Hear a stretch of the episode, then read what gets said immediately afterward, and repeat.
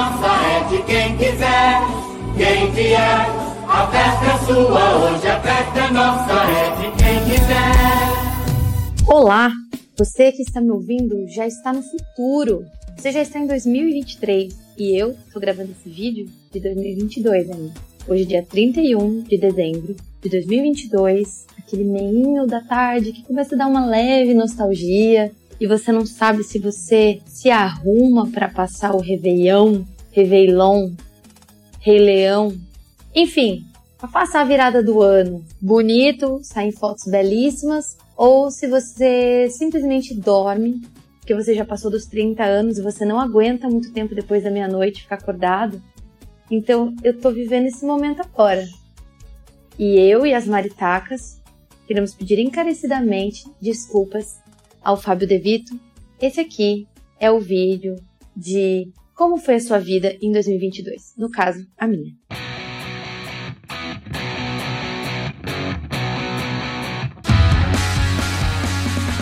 Quem acompanha este programinha aqui lembra que no final de 2021 não é uma retrospectiva isso aqui, são algumas perguntas muito legais. Eu chamo de perguntas legais e quem me apresentou isso foi o Thiago Cavalho. E a primeira vez que eu respondi isso foi em 2019. Eu decidi, por ser muito desorganizada, é, fazer as respostas é, em forma de áudio. Porque aí fica registrado e, enfim, é, o Thiago é mais organizado e ele tem um Google Drive que ele vai colocando as respostas dele desde antes. Então, assim, cada um com seus cada qual, né? E eu também propus para você, ouvinte, fazer é, esses questionamentos e guardar em algum lugar. É, inclusive, eu vou ouvir, depois que eu gravar isso aqui, eu vou ouvir o do ano passado para lembrar o que eu respondi. Porque talvez se eu ouvir antes o do ano passado, eu não pense de uma maneira clara é, o que eu deveria pensar. E eu gosto de responder essas perguntas que eu vou fazer aqui para mim mesma é, de uma maneira o menos ensaiada possível, embora algumas perguntas eu lembre. Só que são 13 perguntas. Vocês acham mesmo que eu vou lembrar 13 perguntas? Eu não vou lembrar as 13. Então, algumas delas eu já passei o dia aqui é, pensando a respeito e tudo mais, mas a maioria delas eu realmente não sei responder. Dá um minuto, Fábio Devito, que eu tenho que brigar com meus cachorros. Peixoto, vai deitar. Em nome de Jesus, está acabando com a minha paz. Tô aqui tentando ser uma pessoa espiritualizada. Nossa, o sangue de Jesus tem poder, tava dormindo de boa. A pessoa começar a gravar que a outra acaba com o juízo. Sangue de Jesus. Bom, então sem mais delongas, vamos às 13 perguntas legais do ano. Versão 2022 aqui do Fala Messina.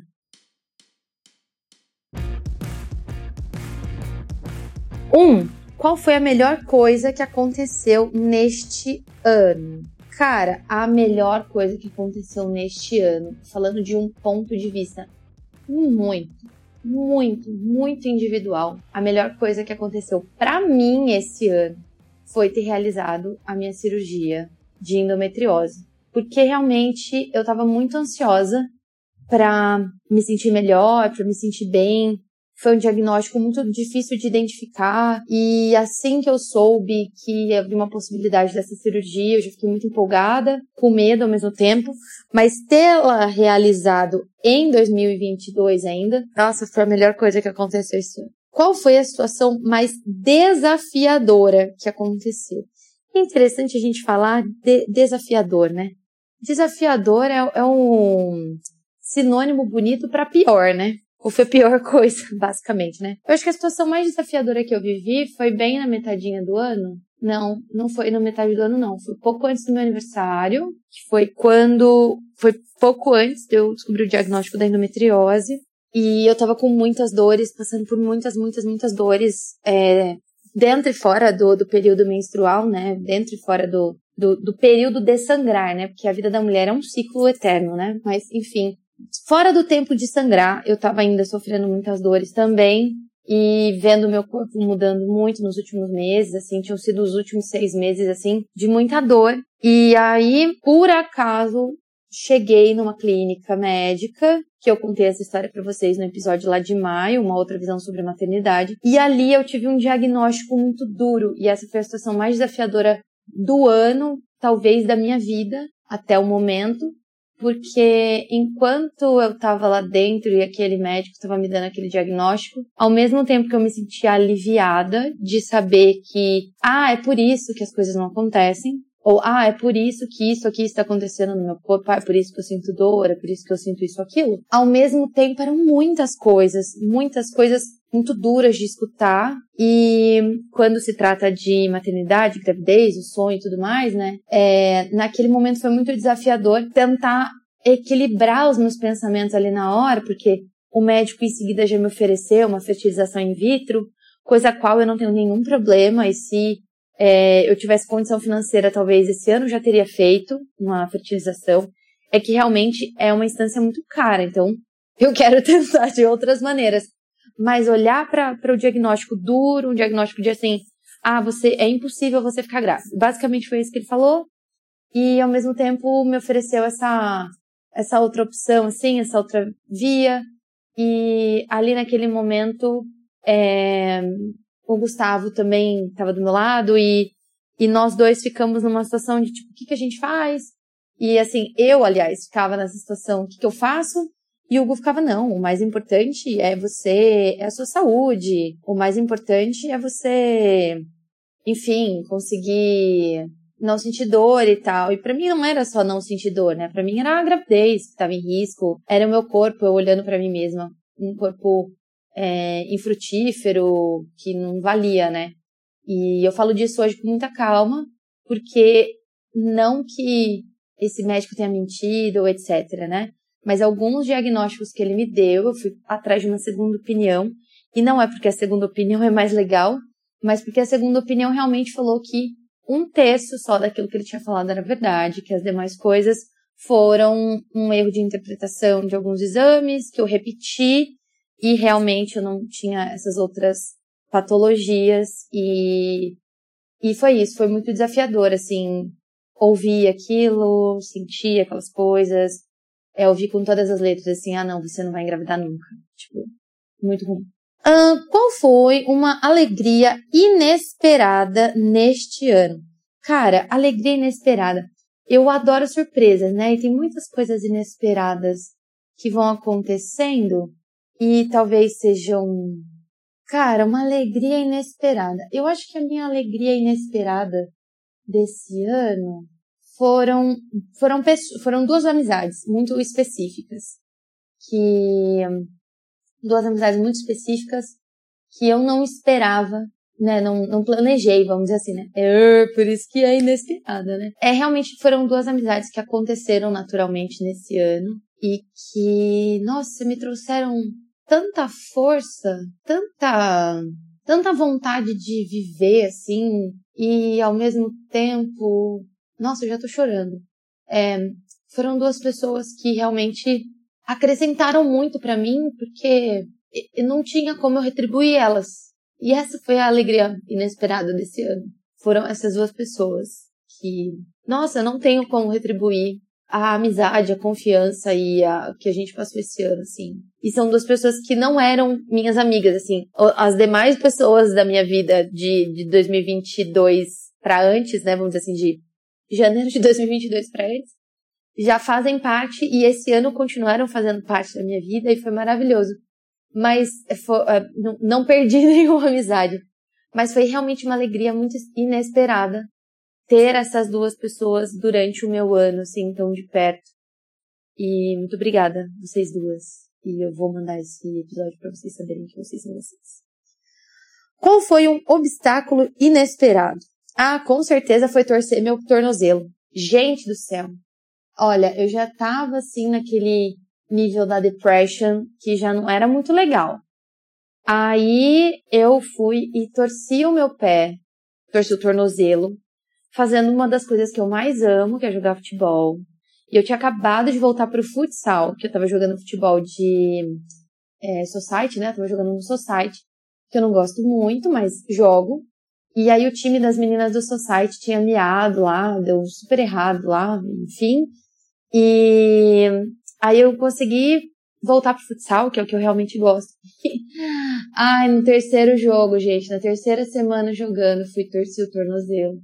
E isso foi um perrengue para mim o ano inteiro e me atrapalhou em muitas, muitas coisas. Quais foram os melhores livros que você leu este ano? Sendo muito sincera, li muito pouco esse ano, tá? Muito pouco. Acho que foi o ano que eu menos li desde que eu sou alfabetizada. Foi um ano de só fiz leituras muito básicas para estudo, para pregação e coisa e tal. Faz parte do meu trabalho ler, né?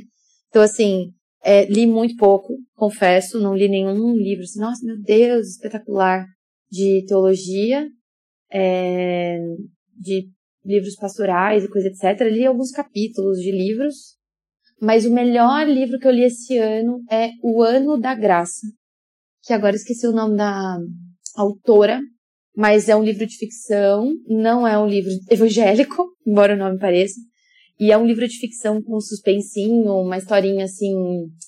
Mistura um suspense com um drama feminino muito forte, muito legal, chama O Ano da Graça. E hum, não vou falar mais nada porque eu não sei quais são as outras perguntas. Uh, seis. Os seus relacionamentos mais valiosos e importantes neste, neste ano foram com quem? Eu vou falar um relacionamento só, que foi, eu acho que o mais valioso e o mais importante, eu acho não, tenho certeza, que foi meu relacionamento com o Gustavo. É, esse ano, a, o nosso casamento evoluiu muito. Tivemos tretas, tivemos conversas difíceis, como eu gosto de emoldurar para ele. Eu preciso ter uma conversa difícil com você. E, mas a gente foi muito cúmplice esse ano. Nossa, já tô chorando de novo. A gente foi muito cúmplice, muito parceiro, muito, muitas mudanças acontecendo na vida particular de cada um de nós e nós dois com, assim, né, na reserva, vamos dizer assim, né, os dois com um tanque bem vazio no sentido de energia mental, física, emocional até, porque, né, a gente vem de dois anos muito difíceis, né, gente? Então, para todo mundo. Então, 2022 foi um ano assim da gente é, construir mais uma fileira de blocos, sabe? Na, na estrutura do nosso casamento. Foi muito, muito importante, muito bom. Eu te amo muito, Luiz Gustavo. E esse foi, assim, o melhor ano do nosso casamento, de todos esses anos que a gente já viveu junto. E até aqui, né? Só faltou a gente conseguir passear onde a gente queria passear, mas isso não tem nada a ver. A gente, se eu for com você para ali o zoológico da Vila Hortência, que a gente nunca foi, que é dois quarteirões da nossa casa, sendo com você eu vou ficar feliz. Mas se for em outro país, eu vou ficar mais feliz. Qual foi a mudança pessoal mais significante entre janeiro e dezembro deste ano? A mudança pessoal mais significante foi eu conseguir dizer dane-se a perfeição. Dane-se a expectativa dos outros sobre mim. Dane-se o que os outros estão pensando a meu respeito. Literalmente dane-se. De janeiro para cá. É isso. É isso mesmo que vocês estão ouvindo. Dane-se. Dane-se o que as pessoas estão esperando de mim, o que as pessoas do meu trabalho, o que as pessoas da minha igreja, o que a minha família, o que o Gustavo, o que os meus cachorros, o que qualquer pessoa esteja esperando de mim. O que o meu psicólogo. Sabia que às vezes eu penso até isso? Eu falo, nossa, o que será que o Binho vai pensar depois de ouvir esse absurdo que eu vou contar pra ele hoje? Dane-se. Tipo, eu acho que esse foi o meu, a maior diferença entre a Bruna de janeiro, que tava sufocada, desesperada, é, em pânico, é, achando que é, em janeiro eu ainda acho que eu tava bem, assim, vamos dizer, né? É, bem cansada. mas eu tava ok. É, em abril mesmo que realmente as coisas ficaram mais complicadas. Mas foi uma curva descendente, assim. Desci, desci, desci, desci, desci muito, assim. Muito, muito. E eu acho que ali entre abril, entre abril e, e agosto, né? Então os quatro, o primeiro tri, tri, trimestre foi tranquilo, né? De janeiro a março foi estável. Não é tranquilo, é estável. Tanto que eu acho que eu tava usando essa palavra com o Binho na, nas sessões de terapia, eu me sinto estável, no, no sentido de. Não era estabilidade a palavra que eu queria dizer. É, quando eu falava sobre, ah, tô estável. Era tipo, é, quando você não sente as coisas, apática. Isso. De janeiro a março eu tava apática, assim. Não tava nem sentindo. Não tava nem feliz nem triste. Uh, nem alegre, nem empolgada, nem desanimada. Não tava nada. Eu tava deixando a vida rolar. E aí veio de abril até agosto. Abril, maio, junho, julho, agosto. Foram cinco meses, né? O miolinho do ano. Nossa, gente, aquilo ali foi terrível demais. E aí, como a minha energia ia decaindo, eu ficava pensando no que, que as pessoas iam pensar de mim a respeito disso. Tipo, que eu não tô segurando a peteca, que eu tô deixando a peteca cair, que eu não tinha jogo de cintura, que eu sou muito sensível, que eu sou frágil demais, que eu não tenho resiliência, que eu sou imatura, que eu sou mimada, que eu, enfim, que eu várias coisas ruins e a verdade é que agora eu chego em dezembro e eu fiz essa autoanálise junto com o Binho na nossa última sessão, é, duas semanas atrás, inclusive saudades. Duas semanas não, uma semana. Ontem era pra eu ter tido terapia, mas obviamente, gente, que o Binho tá de recesso, né? Obviamente que o Binho tá de recesso. Então, nossa última sessão foi dia 23 de dezembro, é, uma semana atrás. E eu falei isso para ele, que o que eu levo de 2022 essa necessidade e esse aprendizado e a grande diferença da Bruna de janeiro para Bruna de dezembro é que eu vou ser mais gentil comigo mesma e em alguns momentos dane-se, tipo, não tô nem aí. Em alguns momentos não, em alguns momentos a Bruna autocobrança 100%, lá, lá, lá, lá, ela vai aparecer, porque ela tá aqui dentro de mim, né? Mas eu espero que a Bruna mais desencanada, menos, menos vontade de ser perfeita e super competente e super engajada, e super criativa, e super é, empática, e super alegre, que isso ninguém tá vendo faz muito tempo, e super que controla as suas emoções e os seus sentimentos e tudo mais. Dane-se, gente. Tem alguns momentos que eu tenho que falar o que eu tenho que falar e pronto. E eu espero que em 2023 não vou continuar, porque. Ah, não, posso falar assim. E eu espero que em 2023 eu consiga abrir um pouco mais, mais uma comporta dessa, dessa represa que eu tenho. E ao invés de uma rachadura que exploda tudo, eu vá abrindo essas comportas. Então, essa é a grande mudança, mais significante. A Bruna de dezembro está se lixando para muitas coisas. Bruna, 8. De que formas você evoluiu no seu relacionamento com outras pessoas? Um, ignorando muita coisa. Essa foi uma das maiores evoluções. Primeira, ignorando muita coisa, assim. Não é fazer vista grossa, não é ser conivente, não é nada disso. É literalmente ignorando, fingindo que aquilo não aconteceu. Porque é a melhor forma, para mim, em alguns momentos. É o jeito que eu consigo lidar com algumas situações. Segunda coisa, é não esperando ficar muito brava e remoer um sentimento para poder falar. E aí vocês vão dizer, mas Bruna, você não é aquele tipo de pessoa que já pai fala? Sim, eu sou. Mas nem todo mundo é assim como eu e nem todo mundo está pronto para ouvir logo de uma vez. Só que se eu ficar toda vez só considerando que as outras pessoas não estão prontas para essa conversa, elas não estão. Então, assim, aí eu me lasco toda vez. Então, as pessoas que estão mais próximas de mim, que giram ao meu redor ali, então, normalmente as pessoas do meu trabalho, o Luiz Gustavo, é, talvez a minha mãe, embora esse ano a gente não tenha se falado tanto quanto nos anos anteriores, né, não com tanta frequência, igual a gente falou nos anos anteriores, né, é, a parte, não, não tô, gente, não briguei com a minha mãe não, tá? É só assim, tipo, a participação da minha mãe na minha vida e a minha participação na vida da minha mãe nesse ano foi um pouco menos intensa. A gente viveu nossas vidas e a gente só comunicou uma coisa ou outra para outra, assim, mas não briguei com a minha mãe não, tá, gente? E então isso, assim, falar, em alguns momentos eu precisei falar. E tipo assim,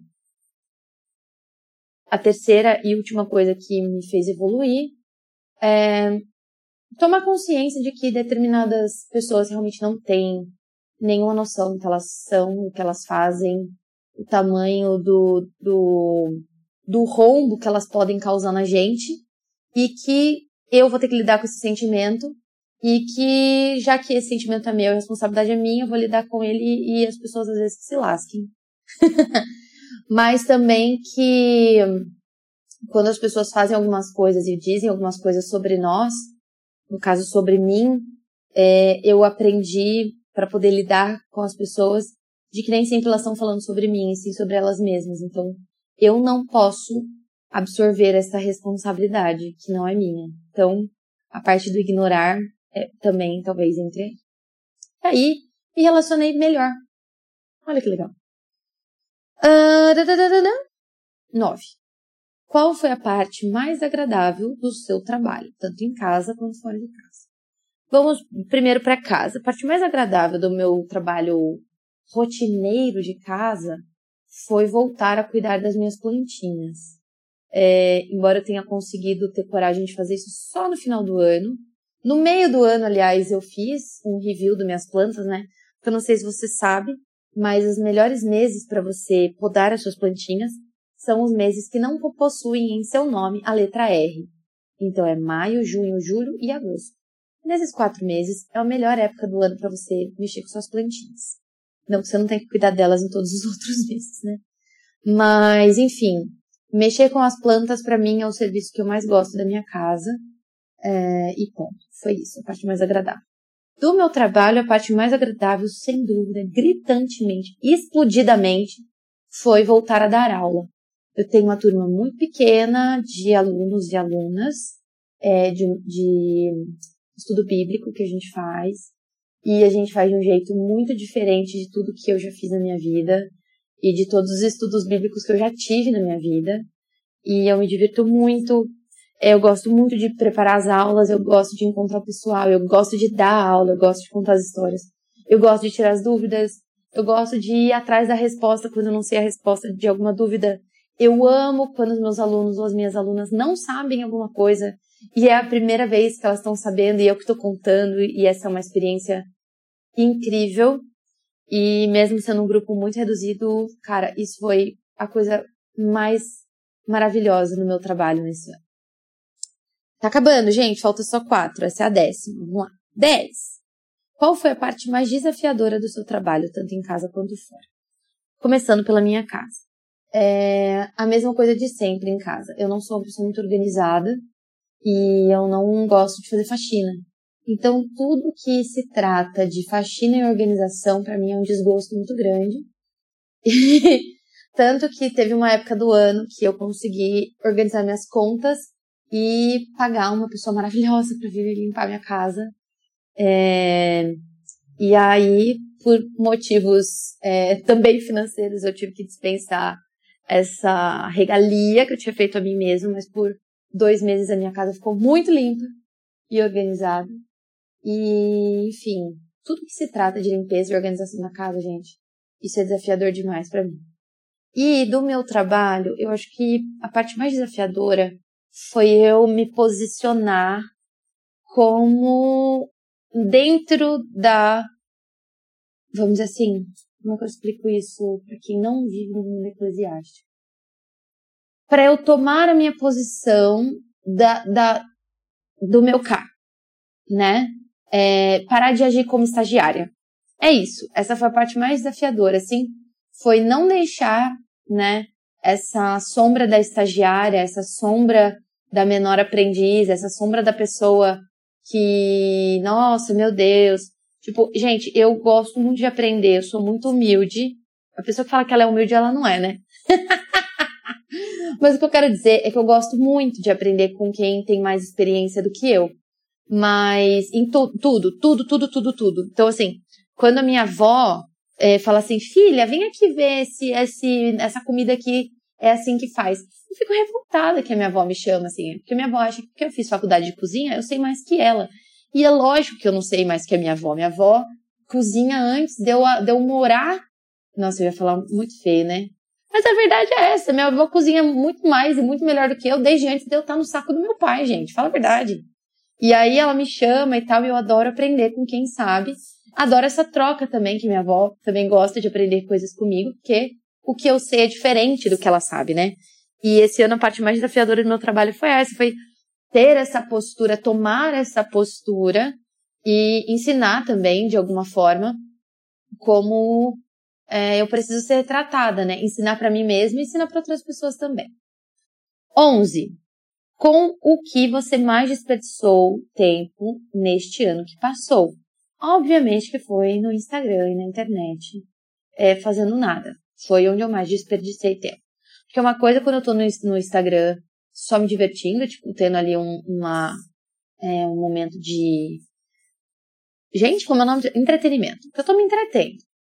Uh, ou quando eu tô no Instagram pesquisando, porque eu também trabalho muito com o celular, então tô pesquisando, pegando referências, salvando coisa, ou tô falando com as pessoas, porque não só pelo, pelo WhatsApp, mas pelo Instagram também acaba atendendo algumas pessoas e tudo mais. É, mas tem um momento que eu tô lá que eu não tô existindo, que eu não tô fazendo nada, que eu não vejo nada, que eu tô só esfolando meu cérebro. E esse é o terceiro ano consecutivo que eu dou essa resposta. Penúltima. Qual foi a melhor forma que você gastou ou investiu seu tempo nesse ano? Meditando. Eu comecei a meditar esse ano. Ainda sou uma aprendiz, é muito da safada, vamos dizer assim, né? Porque fico devendo muita coisa na meditação. Mas foi a melhor forma que eu investi meu tempo, foi na prática da meditação. Eu faço uma meditação bíblica, né? Assim, leitura e, e, e, e uma meditação orada, vamos dizer assim, né? É, não sei explicar direito, gente. Eu sei fazer sei ensinar como faz o que eu faço. Não sei ensinar a meditar, eu sei ensinar a fazer o que eu faço. Mas me trouxe muita muito equilíbrio, alimentou a mi, meu espírito, alimentou a minha mente, alimentou até meu corpo, que, né? Mas isso não significa que eu tô uma pessoa transformada ainda não, gente. Como eu falei que eu sou uma aprendiz muito da da mequetrefe, né? Mas foi a melhor forma que eu investi meu tempo. Última perguntinha. Qual foi o seu maior aprendizado neste ano? O meu maior aprendizado neste ano foi: eu posso fazer planos, eu devo fazer planos, mas eu não tenho controle de nada. Ponto. Até na tristeza, eu não tenho controle nem da tristeza, porque vem Deus e me surpreende com coisas muito maravilhosas, assim, até quando eu tô lá sofrendo. E ao mesmo tempo também o contrário, né? Às vezes a gente acha que vai dar uma coisa muito certa e não faz, não acontece do jeito que a gente planejava. E Deus também fala assim, viu? É, eu tô aqui. Então esse foi meu maior aprendizado desse ano, assim. Que realmente a graça de Deus me basta e isso acontece tanto no, no momento bom quanto no momento ruim. E essa foi uma lição muito dura que esse ano eu tive que aprender. E eu tive que aprender de maneira muito particular. Porque todos os meus conflitos e todas as coisas que estavam acontecendo, é, as piores, né, as piores, não todas, estou sendo injusta também comigo mesma, mas as piores, os piores conflitos, as piores dificuldades, os piores demônios é, eram a respeito de mim mesma. E aí eu aprendi que sim, que a graça basta.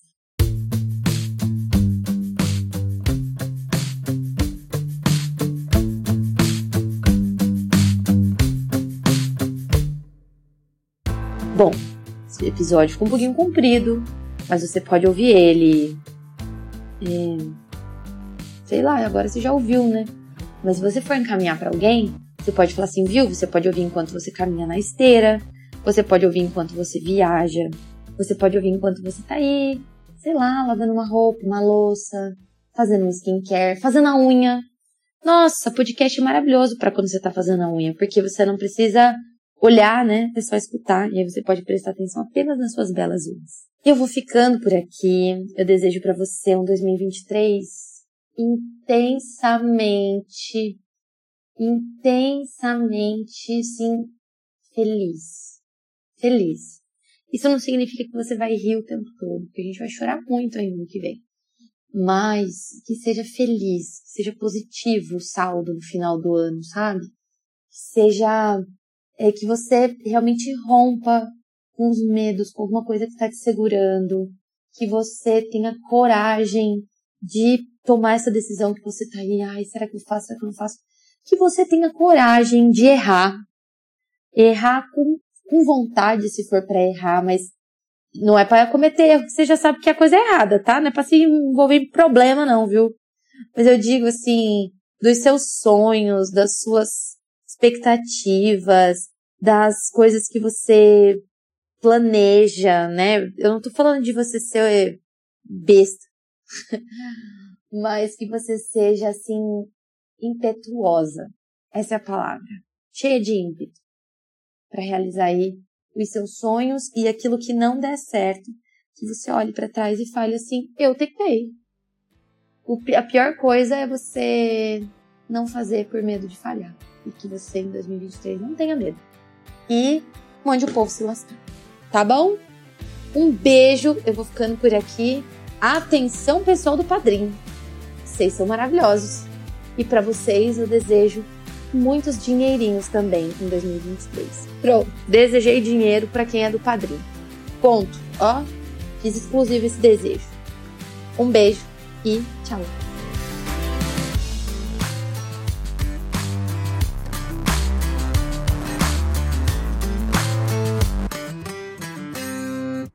Esse podcast foi produzido por Repente Conteúdo Criativo.